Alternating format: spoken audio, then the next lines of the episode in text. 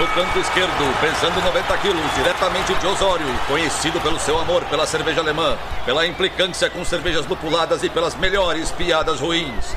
Henrique sem prestígio, Boaventura. Canto direito, pesando 73 quilos, diretamente de Iraí, o príncipe do azedume, confeiteiro das pastry stouts, senhor das cajuminâncias, Estevão Careca Quitó. Vocês estão prontos? Começa agora o Braçagem Forte!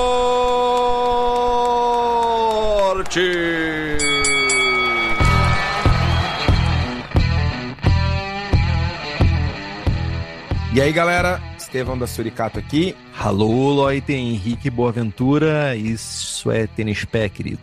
Não peguei a referência. Rock. Rock é na Filadélfia. E a gente vai falar de Philly Sour. Rock crossfiteiro. Rock crossfiteiro. Isso é tênis pé, querido. Meu plano era ficar trincado e ficar com a mulherada no verão, né? Mas aí eu conheci a Adriana da loja de suplementos. Estão vendendo muito whey. Whey protein, BCA. Eu gosto muito desse aqui de baunilha. Lá em Palhoça não, não tem esse aqui. Isso aí é tênis pé, querido. É, É. é, eu sempre me confundo na real. Cara, mas tu foi muito longe, velho. É o melhor vídeo da internet, de passagem. Qualquer momento do meu dia que eu assistir esse vídeo, eu vou rir. Porque, Esse primeiro, e, eu sou a, idoso. e a falecida Fuma Aqui e Toma um Chá. São os dois melhores. Não, não, não. Nada ganha do rock crossfiteiro. Da primeiro, Eu do primeiro. que Tem o rock crossfiteiro disse que 2. empata. O 2 não, mas o 1 um é perfeito. Isso é tênis pé querido, é a melhor frase do mundo. é, é melhor. só, só, só assistindo pra.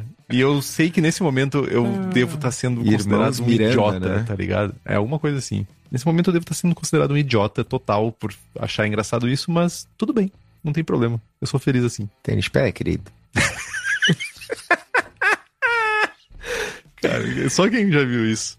É muito bom. Realmente. Ai. é crossfit.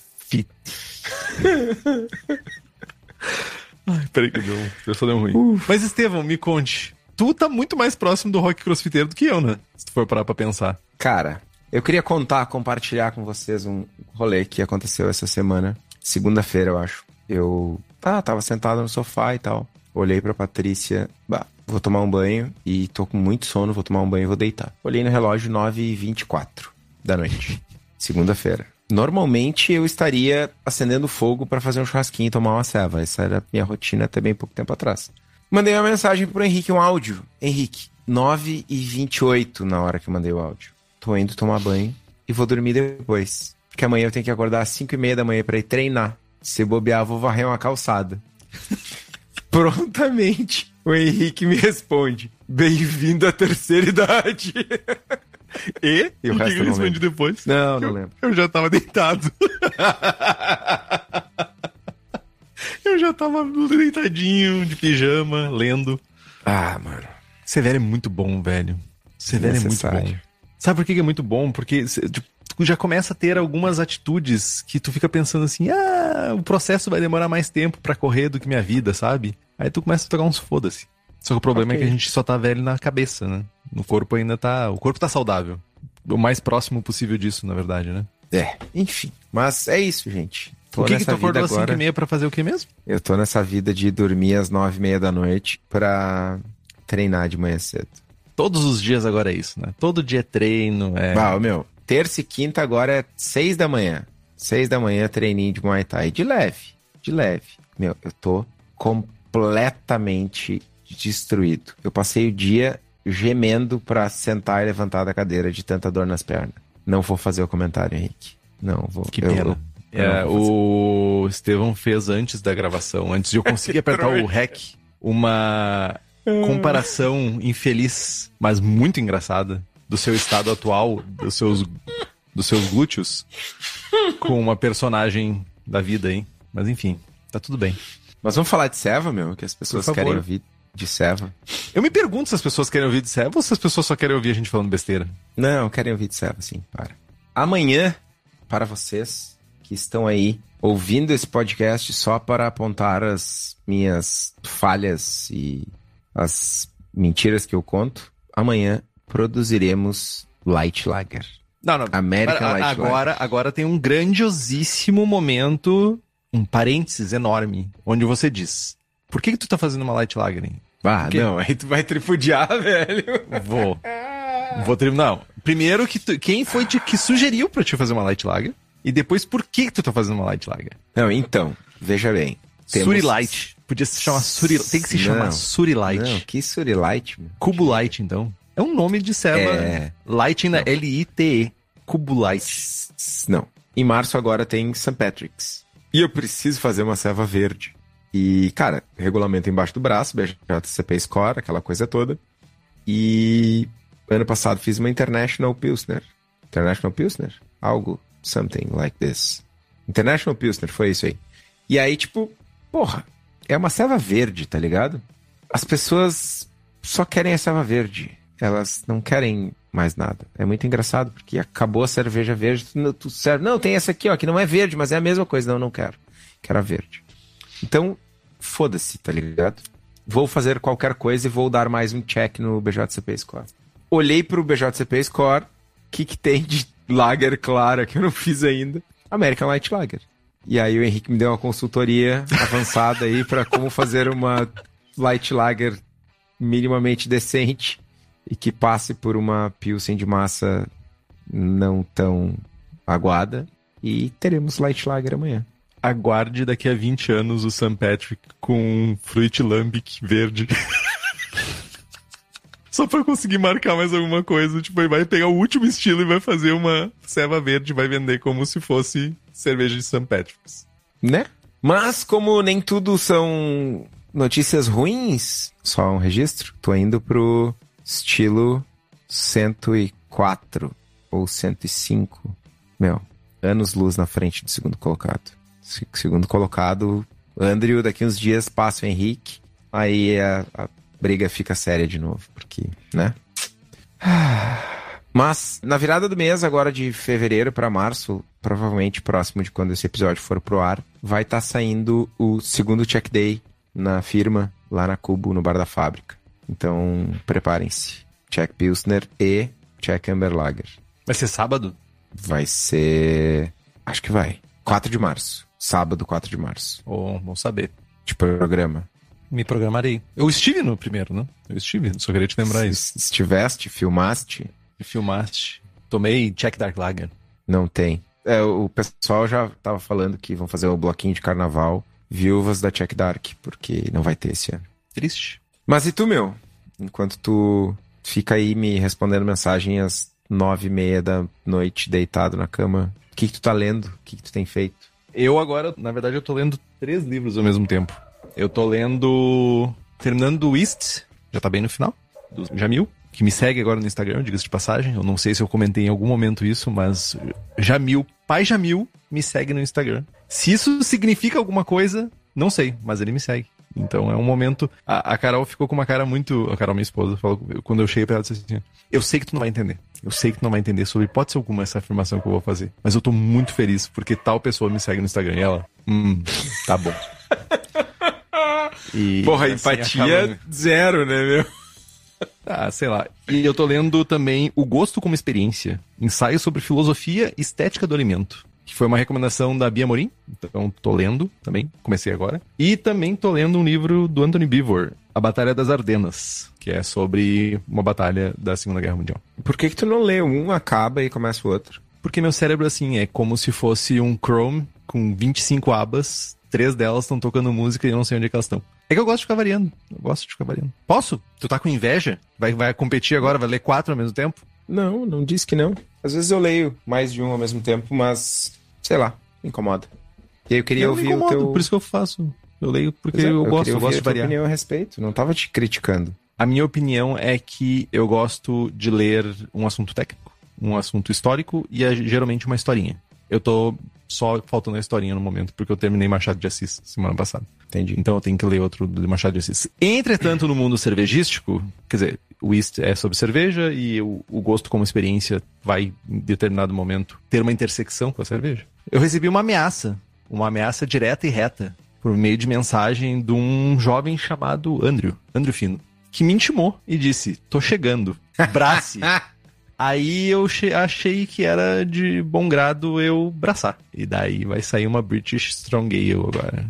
Falta só chegar os insumos. Eu só queria fazer uma pergunta. Quantos episódios faz mesmo que eu falei que tava no visual, cheirinho no cangote, pressão e que tu ia começar a abraçar? E que alguém, vulgo tu, falou, não, não me importo com isso? Acho que foi dois episódios atrás, né? Não chegou a cinco, tá ligado? Mas. Boa, Inclusive... Fino! Vamos, Fino! Vamos! Inclusive, esse programa, ele tem uma consultoria extra do Andrew Fino, porque internet ele não tem e nem tempo. Então, foi uma consultoria, como é que chama? Assíncrona. E é isso. Talvez depois desse programa eu ainda faça outras cervejas ainda aí, só pra, com essa queridinha Feliz Sour. Enfim, a gente tá aqui falando um monte de besteira, Estevão, mas é basicamente o que a gente faz no nosso dia a dia, né? Eventualmente a gente trabalha também. Mas quem nos atura ou na, está na nossa companhia sempre são as nossas queridas apoiadoras e apoiadores do Braçagem Forte, que tem vários benefícios, como sorteios de equipamentos, livros e merchãs. Nós temos merchãs que são feitos exclusivos para os nossos apoiadores e apoiadoras. Tem a participação no melhor grupo de WhatsApp cervejeiro do país e se tu quer ter acesso a tudo isso e participar da gravação ao vivo, sem cortes, como temos um secto de pessoas aqui fazendo, faça como Alan George, Carlos Alberto Poitevin, Diogo Longo, Felipe Augusto Kintzer, Felipe Lécio, Gabriel Henrique Franciscon, Gabriel Mendes de Souza Martins, Christopher Murata, Luiz Henrique de Camargo, Ricardo Luiz Bonato, Ricardo Peixoto Gonçalves, Rodrigo Veloso e o Elita de Oliveira Ferreira e um secto de outras pessoas e nos apoie pelo link do Apoia-se, que é o apoia.se barra forte e o link está aqui no post.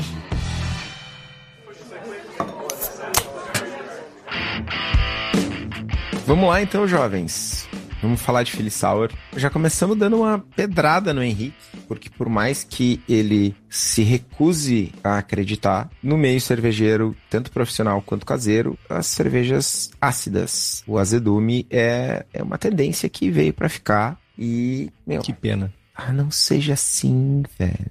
É uma pena. Não seja assim, velho. Estilo alemão, Berliner Weiss e tal. Não. Sim, tem a mesma expressão dentro da Alemanha do que, sei lá, funk. Não sei.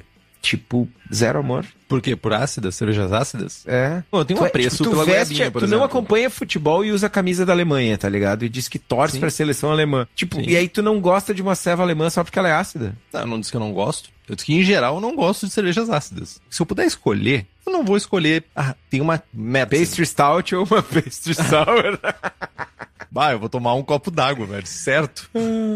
ah, pastry Sour ou Pastry Stout é pra fuder, né, velho? Tá. Mas por mais que o Henrique tenha essa mágoa, esse ranço. Bom gosto, ácida, mas tudo bem. É uma realidade, né? Inclusive o BJCP 2021 reflete isso, né? Falamos recém episódio 172 sobre Straight Sour, que é um estilo novo do guia e tal que já é uma tentativa de ajudar as pessoas a enquadrar as cervejas. Além do Straight Sour, ainda tem Berliner Weiss, Goza, Lichtenheiner, Catarina Sour, né? Isso só mencionando as cervejas ditas quick sours, que tem um caráter mais marcante de ácido lático, não tem tanta expressão de brete, enfim, de outros micro-organismos. E vários estilos desse tipo para serem feitos, naturalmente as pessoas vão querer aprender mais sobre os processos de acidificação de mosto e acidificação de cerveja. E na maioria das vezes as pessoas que estão começando chegam, ah não, quero fazer uma cerveja ácida. E aí ela toma, essa pessoa ela entra em contato com a informação e toma um susto. E esse momento do susto ele se dá basicamente porque aumenta a complexidade do processo, né? Ou entra num universo diferenciado de fermentação mista e tal, e acaba gerando uma barreira. Conhecemos muitas pessoas que chegaram, ah, eu quero fazer uma sala.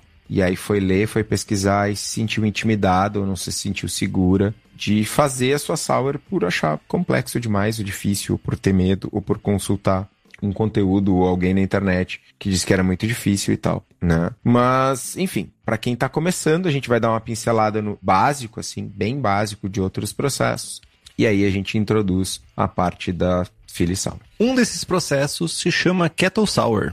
que, em linhas gerais, para a gente não estragar um possível futuro programa, né, deixar isso já na, na gavetinha, prontinho para ser gravado, o Kettle Sour funciona da seguinte maneira. Tu vai pegar um mosto que ainda não teve adição de lúpulo, afinal de contas, a gente sabe, né, que o lúpulo ele tem propriedades bactericidas e ele inibe o crescimento, né, ou pleno funcionamento de bactérias que vão ser necessárias para a gente fazer nosso mosto ali, né, acidificação. Então, depois da fervura do mosto, né? A gente vai lá, vai fazer uma fervura rápida. O mosto é resfriado por uma faixa entre 32 e 43 graus. Depende muito da cepa de lactobacilos que tu vai usar. Aí tu vai inocular os teus lactobacilos vivos lá, que não é Yakult, mas pode também ser Yakult, mas enfim. E vai esperar entre 24 e 48 horas para essa bactériazinha fazer a mágica dela ou até o seu pH desejado, né? Tu vai fazendo aferições durante o processo. E uma coisa que é importante é que a gente precisa manter essa temperatura, né? Essa temperatura tem que ser mantida durante o processo.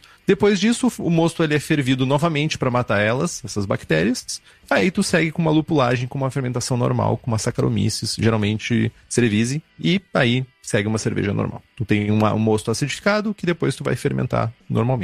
Os prós desse processo é que tu pode escolher a cepa de lactobacilos que melhor atende a sua necessidade, capacidade de acidificação, perfil de sabor, coisas desse gênero. Tu vai ter um maior poder de acidificação também, porque tu controla mais o processo. Tu vai controlar a temperatura, tu vai controlar mais variáveis durante esse processo. E o tempo de acidificação é mais curto. Então tu consegue virar uma cerveja acidificada mais rápido. Por outro lado, a gente tem alguns contras. O processo é mais longo, né? O processo de fabrico da cerveja, de fabricação mesmo, ele é mais longo, porque tu adiciona uma etapa de um dia, pelo menos, aí, do processo que tu precisa acompanhar. Então, ao invés de tu usar, sei lá, no meu caso, três horas, três horas e meia para fazer uma abraçagem, é três horas e meia plus 24 horas acompanhando uma acidificação e depois mais uma fervura e depois, sabe? Então tu aumenta o tempo de processo, por assim dizer. Tu precisa manter o mosto a uma certa temperatura, então tu precisa de algum equipamento pelo menos para manter essa temperatura, seja um banho-maria, seja uma resistência, seja uma lâmpada, mas tu precisa de um pouquinho mais de complexidade para te manter a temperatura dentro da faixa ideal do lactobacilo que tu está usando. E tu tem um risco maior de contaminação. Por quê? Porque tem mais processos. Coloca o lactobacilo, tira o lactobacilo, ferve isso, ferve aquilo, faz inóculo. Tu tem mais exposição do teu mosto ao ambiente do que simplesmente terminou a fervura, resfria, inocula Saccharomyces cerevisiae ou Saccharomyces passerianos e tá um abraço pro gaiteiro. Mas se tu quer, na verdade, um equipamento que te permite fazer Kettle Sour, que tem um controle de temperatura, que tem todo o rolê que tu precisa, o lugar para comprar esse equipamento é na cerveja da casa. Porque lá tem equipamentos que permite tu fazer esse controle minucioso da fermentação, da acidificação, faz tudo. Por quê? Porque o Daniel pensou nisso. O Daniel pensou em tudo que você precisa para fazer o seu dia a dia cervejeiro mais fácil. Para quem é da região metropolitana de Porto Alegre, tu pode dar um pulo no espaço da cerveja da casa, que é na rua Paracatu, 220, no bairro Igara, em Canoas, Rio Grande do Sul. E se tu não é da região metropolitana, se tu é de outro estado, ou se você não quiser ir lá, você pode acessar o site da Cerveja da Casa, que é o www.cervejadacasa.com e tu vai ter acesso a exatamente as mesmas coisas que tu tem na loja no conforto do celular. Então, acessa o site e faz as tuas compras. Uma alternativa à fermentação lática na panela, na tina, com lactobacilos, que é o kettle sour, é fazer uma fermentação mista, uma cofermentação. Basicamente, o processo ele não é tão diferente do que o processo de fazer uma cerveja limpa, não acidificada.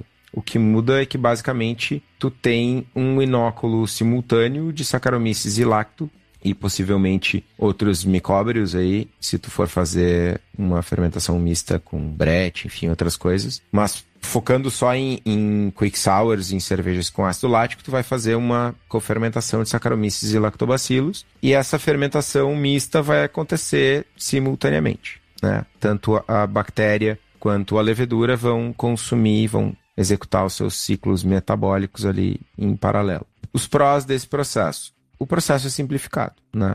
Mostura, ferve, resfria, inocula, bota para fermentar e tchau, é a mesma coisa. O que muda é que tu vai ter dois inóculos. E tu tem menos chance de contaminação aí, porque tu tem um processo único aí, tu tá usando uma fonte de lacto provavelmente de laboratório, enfim, um sour pitch da vida. Contras, a acidificação é muito mais lenta. Pode levar meses, né? E ainda assim, a gente controla menos o resultado. Pode chegar no final da fermentação e no final da fermentação lática e tu não ter atingido o nível de acidez, o pH, a quantidade de ácido que tu queria. Normalmente esse descontrole é a menor, tu vai ter menos ácido. Quando tu erra, tu erra para menos. É o, o mais usual. E tem o fato de que o lacto, a imensa maioria das cepas de lacto utilizadas para acidificação de cervejas, elas são muito sensíveis ao lúpulo. Qualquer coisa acima de 8 IBUs inibe a produção de ácido, então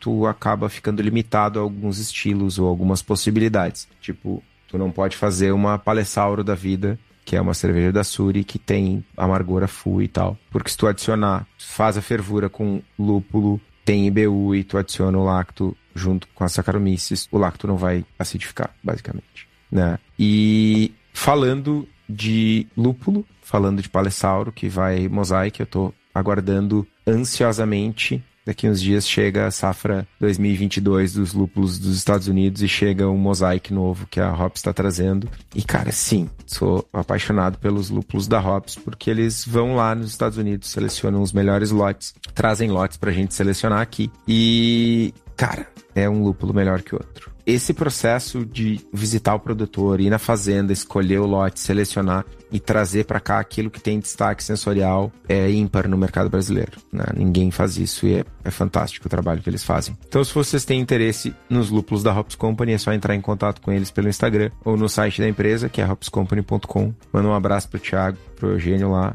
que ouviu no Braçagem Forte, que eles vão dar um descontinho bom aí.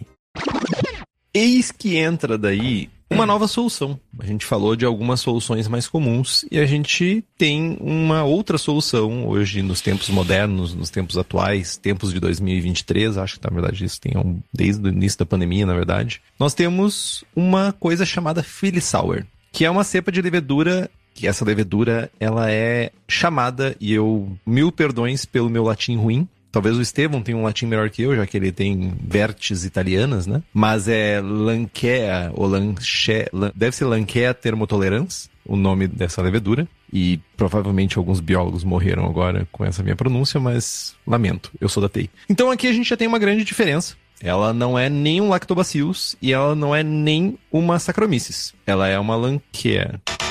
Lacha, lanch... Tá faltando um CH aí. Lanchancea. La, lan, não sei. Agora deu ruim. Me ajuda, Estevam. Tu tá procurando aí a pronúncia? Tô procurando. Lanquia, lanchancia. devia ter feito isso antes, né? Mas tudo bem. Lachancia. Lachancia, não, ser lachancia. É lachancia. Lachancia. Lachancia é outra coisa, velho. Acho que é lacância. Como é que é? Lancência. Lancência. Lancência. Vai ser lacância. Vai ser Lancência. Lancência. Esse chain tá meio estranho, né? É que não tem um N, né? É lacância. Não, tem dois N's ali. É... Não, é lacância. Tu escreveu errado? Depois sim, na primeira vez eu escrevi certo. Lacancea. Lacancea. Muito melhor. Nossa, tá muito estranho isso, velho. Lacancea. Mas vai ser lachância. E tem uns rolos sobre patente rolando por conta lá da Laleman querendo patentear o uso da laxância termotolerans, mas teoricamente não deveria existir patente biológica e parece que não vai dar em nada, mas também pouco importa pra gente no final das contas. Aí você se pergunta, e o que, que eu tenho a ver com laxância termotolerans? Essa criaturinha, ela é muito, muito especial, porque ela tem uma habilidade de produzir tanto álcool quanto ácido lático como parte do metabolismo dos açúcares na cerveja. No mosto, na verdade, né? Então, na verdade, a parte da produção do ácido lático é responsabilidade de uma enzima chamada lactato dehidrogenase. Mas esse processo ainda é um tanto obscuro de como essa enzima realmente faz a quebra de ácido lático, ou como secreta esse ácido lático dentro do mosto, dentro da tua cerveja. Outra coisa importante de pontuar é que existe dois produtos da Lallemand com o mesmo objetivo, mas com raízes bem diferentes. A Philly Sour, por um lado, ela foi coletada na natureza, mais especificamente em uma árvore que cresceu em um cemitério no oeste da Filadélfia. Os góticos pira com essa informação. Imagina fazer uma cerveja com uma levedura que nasceu numa árvore num cemitério, escutando The Cure. Olha que maravilha. Ou seja, ela ocorre naturalmente, ela é um fruto da natureza. E tem também uma outra opção que se chama Sour Visi, que é uma parada diferente. Ah, primeiro, porque ela é uma Saccharomyces, e segundo, porque ela é geneticamente modificada para produzir ácido lático. Ou seja, ela é um produto fruto de um laboratório. Então, são produtos diferentes, são, apesar de terem, bem entre aspas, funções semelhantes, são produtos diferentes. E principalmente essa segunda opção é uma opção que tem um- uma possibilidade de registro de propriedade intelectual, que é o que a galera quer, né? Sim. Enquanto que eles não podem fazer um registro de propriedade intelectual sobre um microorganismo. A partir do momento que tu tem um microorganismo modificado geneticamente, tu pode proteger intelectualmente o processo, a De pesquisa, enfim, o processo de modificação. E aí tu consegue, inclusive, identificar e limitar outras pessoas e, e cobrar multinhas e tal. No chat aqui comentaram que o nome seria Laxância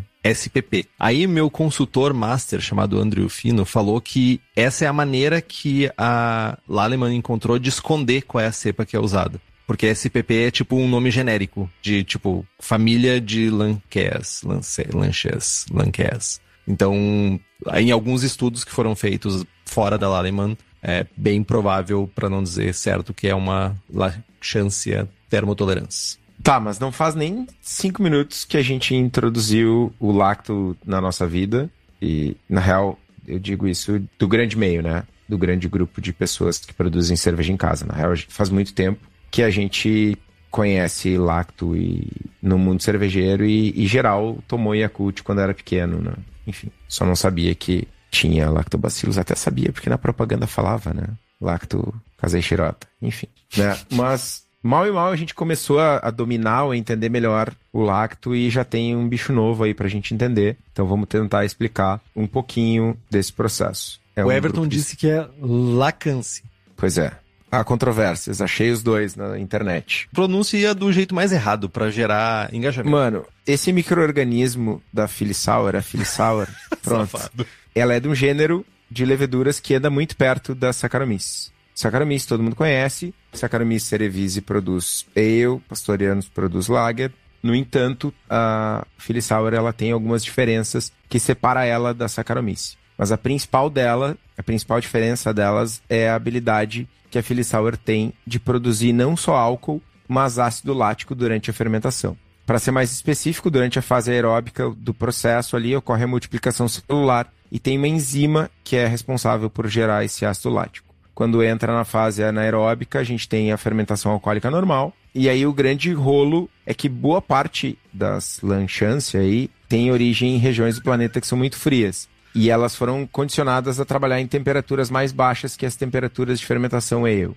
E aí que entra a termotolerância, que é supostamente a Filisauer, que como o nome já diz, tem uma tolerância a temperatura muito maior, indo de 17 até 30 graus.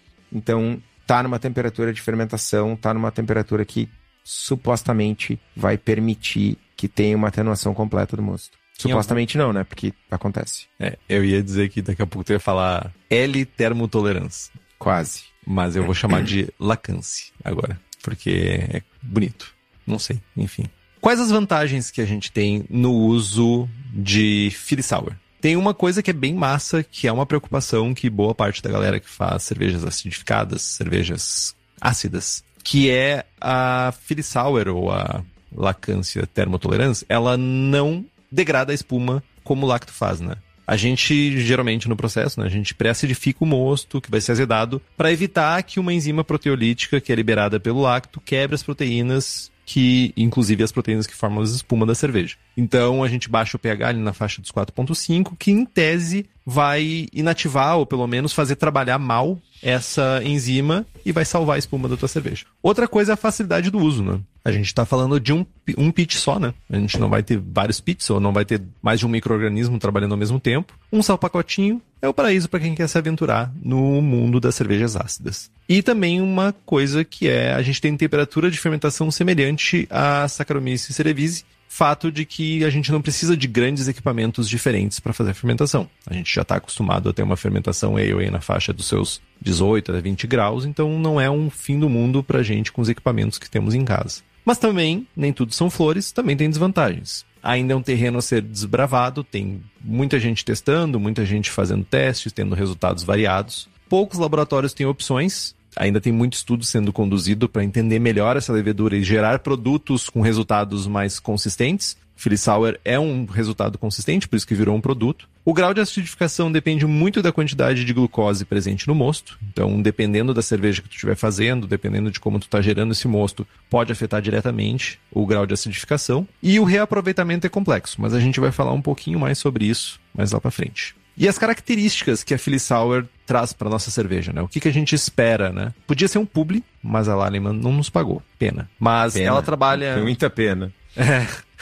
Ela trabalha melhor na faixa entre 20 e 25 graus. A fermentação vai levar em torno de 10 dias, pode ser 9, pode demorar um pouquinho mais, mas geralmente um moço bem saudável, com bastante oxigênio e tudo isso, vai gerar, terminar, na verdade, o seu processo em 10 dias. Tem alta atenuação e alta floculação, e ela consegue gerar uma cerveja com pH na faixa de 3.2 até 3.5.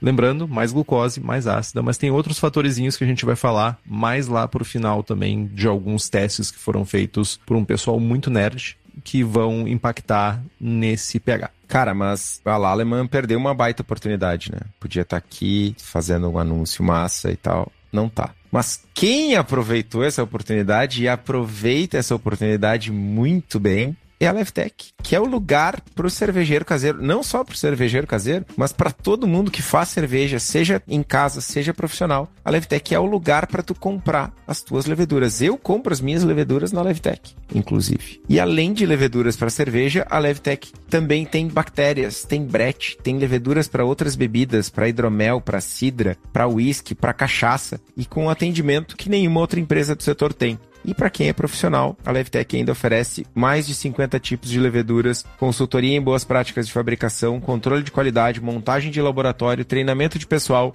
e banco de leveduras. Então entra lá em levtech.com.br e faz as suas compras.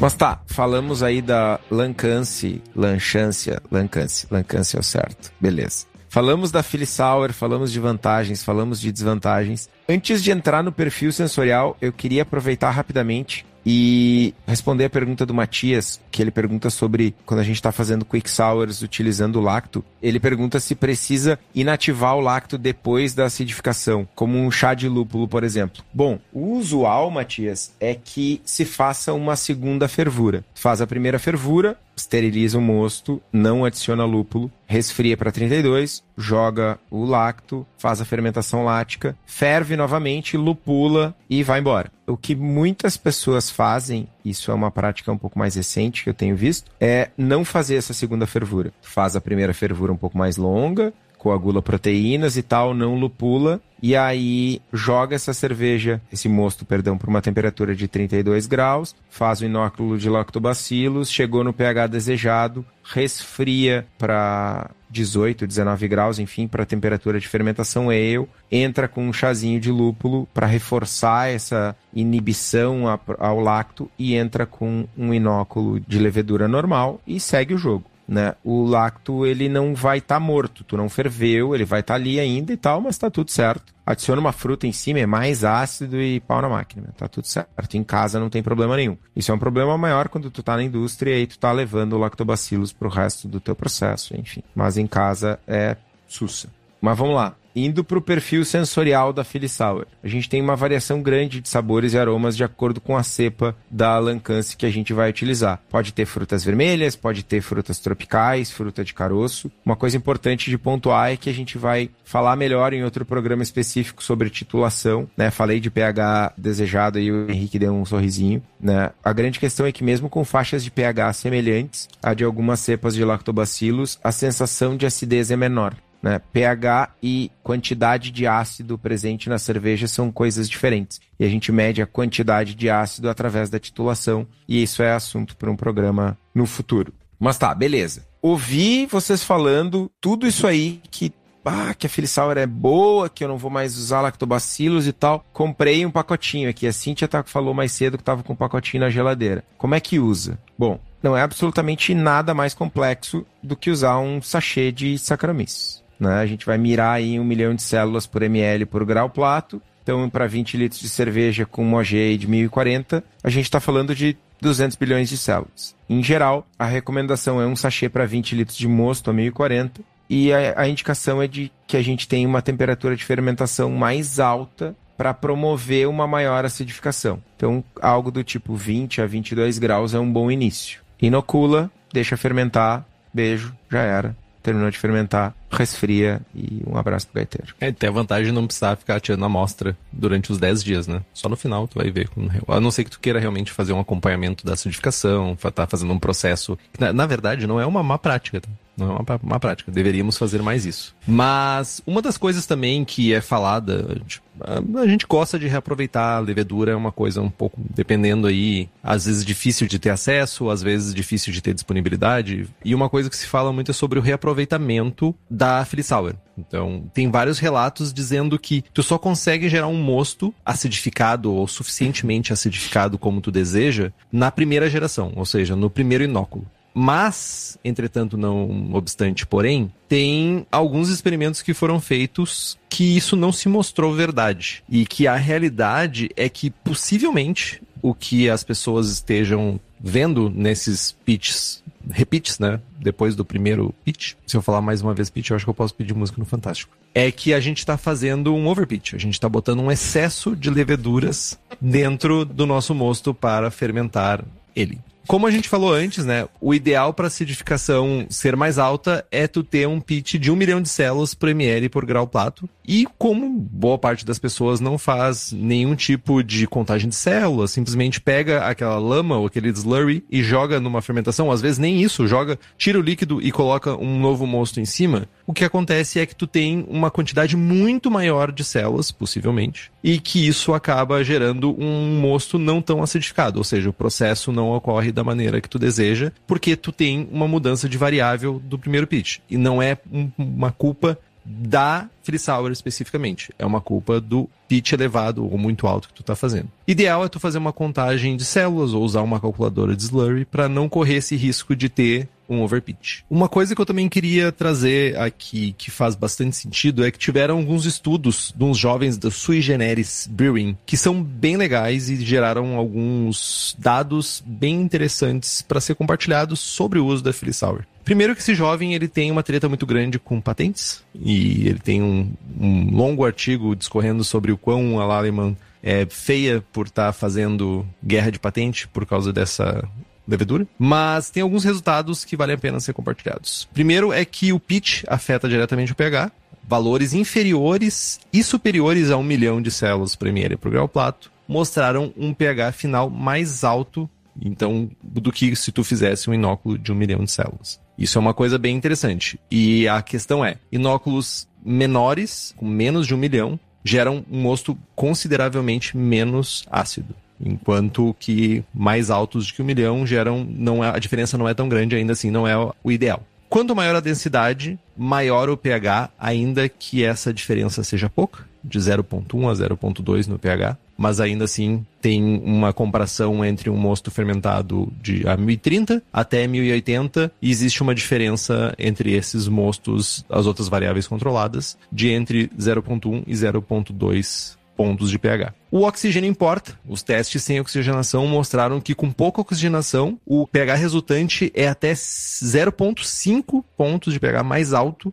do que com uma oxigenação média alta. Então, oxigenação importa aqui. Nos testes, a oxigenação não foi feita com oxigênio puro, foi feito com shaking, com agitação. Arrombado. Com agitação. E então, certamente, num cenário onde a gente consiga fazer oxigenação com oxigênio puro, vai ser melhor ainda e tu vai ter resultados mais próximos, principalmente se tu, o teu objetivo é acidificar mais o teu mosto mega importante. Pode ser que o teu objetivo não seja acidificar tanto, não sei, porque tu vai botar uma fruta depois, enfim. E uma coisa que é bem interessante é que as células morrem super rápido depois da fermentação. Foi feita a contagem de células da lama que foi guardada depois da fermentação. Em 15 dias, tu tem 12% de células mortas. É bem alto esse número. Se a gente comparar, por exemplo, com o S05, que no mesmo período, com a mesma temperatura, sendo armazenado da mesma forma, tu tem uma mortandade de 1% das células só. Eu achei bem interessante isso. Se em 15 dias tu tem isso, imagina, tipo, a galera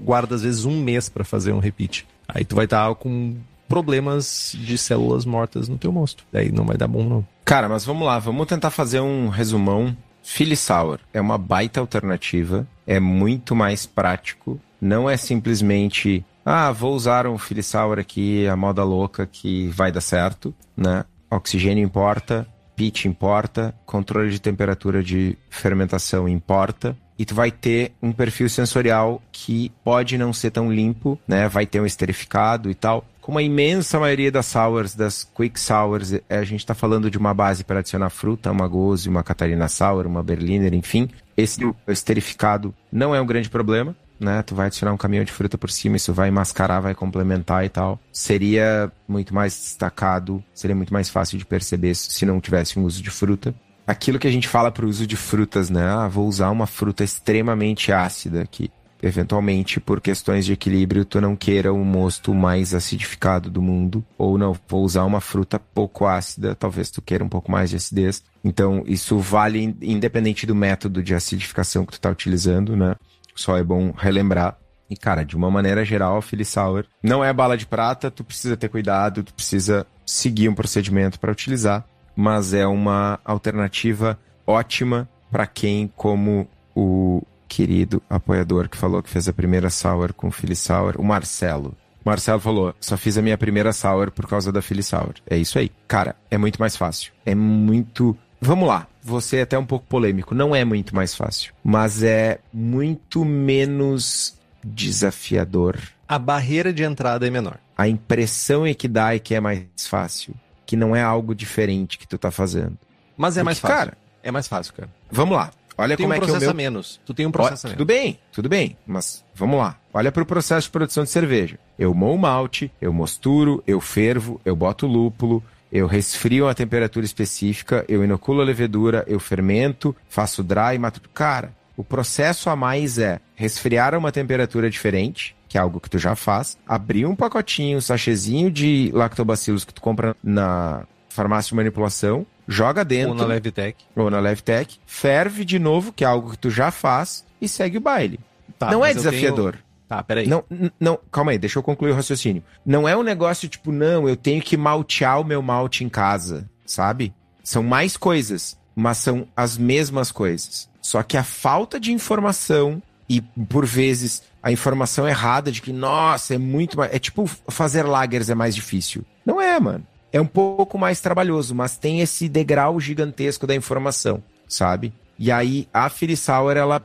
Tu tem que controlar a temperatura, tu tem que fazer o pitch correto, tem várias coisinhas que tu tem que fazer. Como todas as cervejas. Tu tem que controlar a temperatura, tu tem Não, que fazer o perfeito, pitch mas é que, é que nem o lacto. Tu tem que ferver de novo, como todas as cervejas, enfim. Mas o meu ponto é, a gente viu muitos cervejeiros com experiência, aí a gente viu isso no grupo do Braçagem, muitas pessoas que fazem muitas cervejas boas, que fazem muitas cervejas, fazendo serva com Philly Sour e ficando frustrado com os resultados até acertar o processo, saca? O Porque meu tavam ponto é, com a expectativa de ser igual ao lacto. a principal diferença não é a diferença do processo, é a diferença de expectativa. Quando tu olha para o lacto, nossa, eu tenho que fazer muitas coisas diferentes, isso é desmotivante. Ao passo que quando tu olha para Sour é tipo, nossa, eu só tenho que substituir a minha levedura por Sour. Essa diferença de percepção é o grande ponto positivo, ao meu ver, da Sour. Ah, mas eu vou jogar um pouquinho mais de pimenta no rolê, que é o seguinte. Eu entendo que pra ti é bollocks, não é nada, porque tu tá na cervejaria todo dia.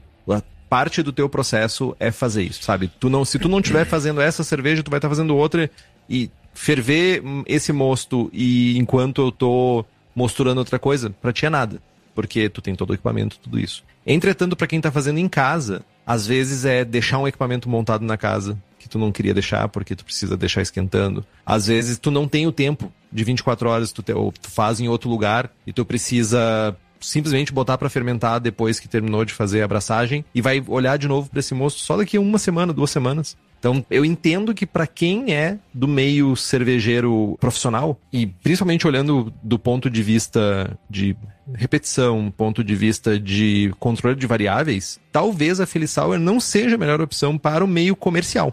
Entretanto, para o caseiro que quer, muitas vezes não tem nem o tempo para fazer a cerveja, a ale normalzinha da vida, Aqui tu tem uma vantagem, porque eu concordo, concordo plenamente contigo. Não chega a ser um processo tão diferente. É basicamente fazer uma coisa que tu já faz com novos valores de variáveis. Basicamente, tu vai ter uma temperatura diferente agora de resfriamento, vai ter que manter essa temperatura por um X tempo, e depois tu vai fazer o teu processo normal. Entretanto, esse tempo, que eu acho a, a, a variável tempo que conta bastante aqui pra galera. É o tempo que tu tem, é o trabalho que tu tem de deixar um, uma coisa ali quente que tu talvez não tenha nem opção de fazer, manter ela quente. Uh, pelo menos não a temperatura que o lactobacillus pede, né? Exige. A não ser que você mora em regiões do Brasil onde tá fazendo 40 graus, enfim. Mas é o, a, a questão de tempo.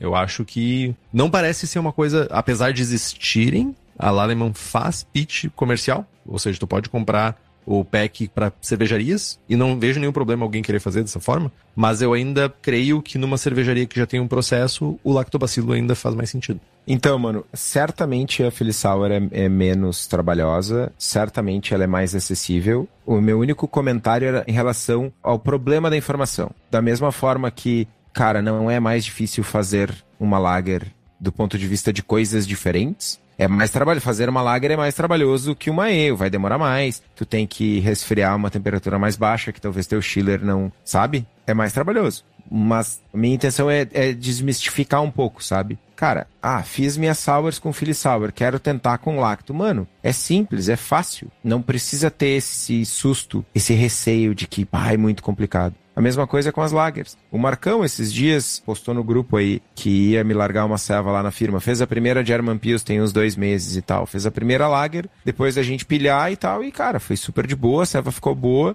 E já tá fazendo outra e só quer fazer lager agora. Abraçou o mundo. Abraçou o mundo, viu que não é esse bicho de sete cabeças. E certamente a Philly Sour é, cara, é uma mão na roda fantástica. E como tu falou, para quem já tá acostumado, já faz, já tem o processo e tal, já usa o, o lacto como com facilidade, já não enxerga tanto valor assim na Philly Sour, porque já tá acostumado. Ah, eu já tô acostumado a passar trabalho. Tá azeitadinho o processo. Exatamente. Já assim, sabe as variáveis, já tudo certinho. O Davi pergunta: o uso de Philly Sour pode gerar contaminação cruzada em uso posteriores dos fermentadores? La chance de dar problema. Ah.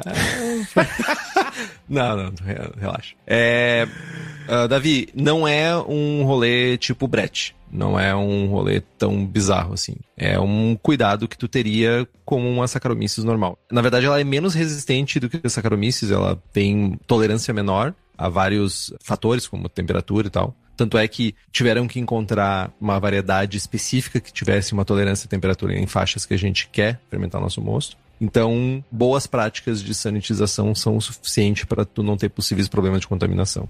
Cara, só de água quente, velho, a chance é zero. Só de água quente e tá tudo certo. Não tenham medo de bichinhos. Só garantam que a soda passe nos fermentadores, nos cantinhos. É, eu vi recentemente um fermentador que o spray ball dentro, que é por onde sai o jato de soda dentro do tanque, ele ficava uns 40 centímetros de cima para baixo do topo do fermentador e a furação uh, era só embaixo do spray ball.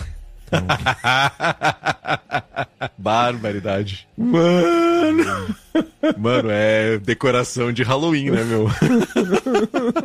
Terrível. Enfim. Eu só ia comentar que eu acho que real a gente falou aqui de Free Sour porque é uma queridinha do momento, várias pessoas, principalmente olhando para o grupo de apoiadores e apoiadoras, que tinha bastante dúvida, a gente resolveu fazer um programa que pudesse também servir como referência para essas pessoas. Eu acho que o Estevão falou muito bem que, assim como o Kveik, assim, sabe, é mais uma ferramenta que tu tem para fazer cerveja, sabe? Né? Ela não veio para substituir o uso de lactobacilos. É simplesmente que tu, agora tu tem mais uma opção de fazer uma cerveja acidificada de uma maneira diferente. Assim como que veio que veio e não substituiu o uso de saca, das leveduras normais no nosso dia a dia, o S05, S04, enfim. Então é um, mais uma opção de ferramenta e não uma revolução no, meio cervejeiro que tu vai deixar de fazer as coisas, sabe?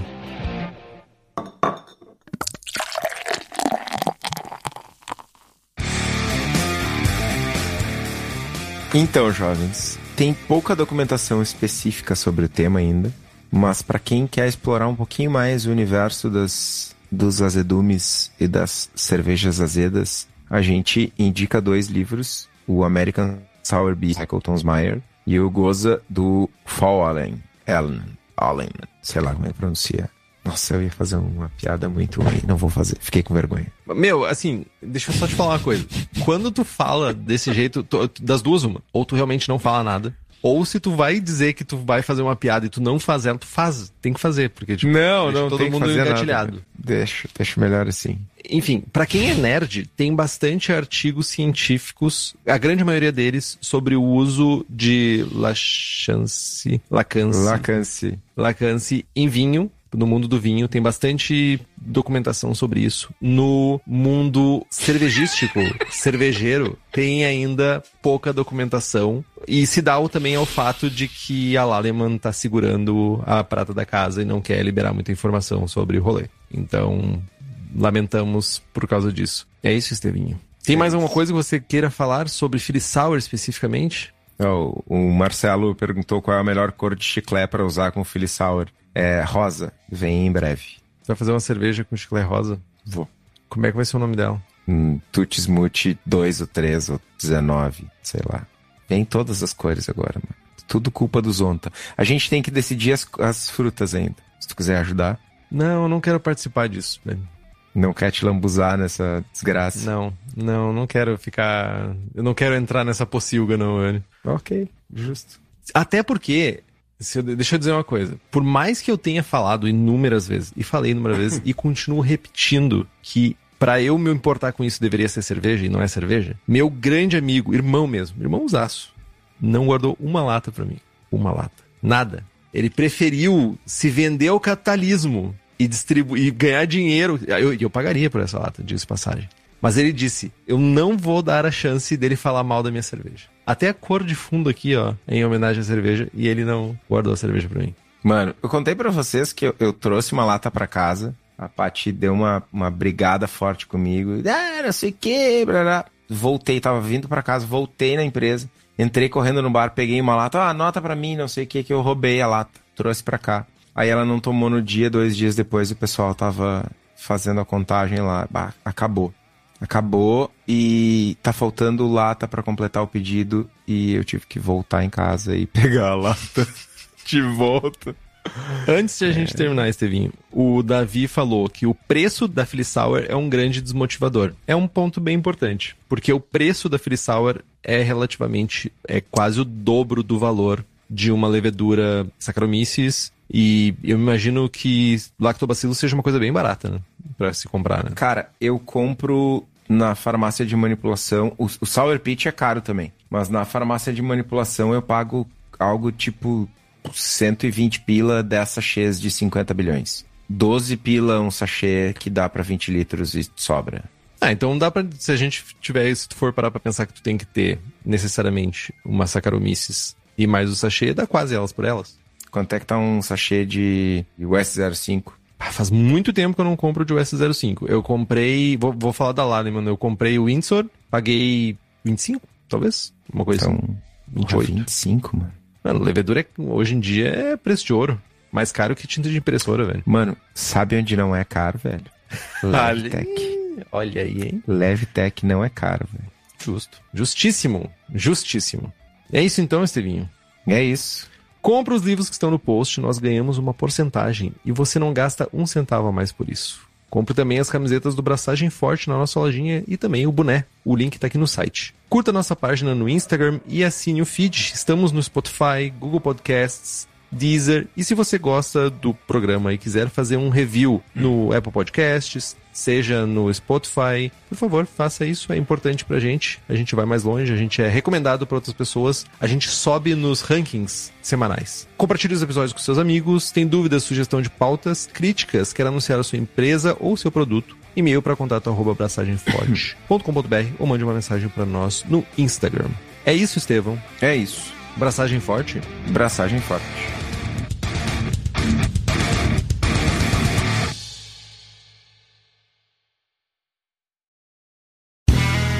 Este podcast foi editado por Play Áudios.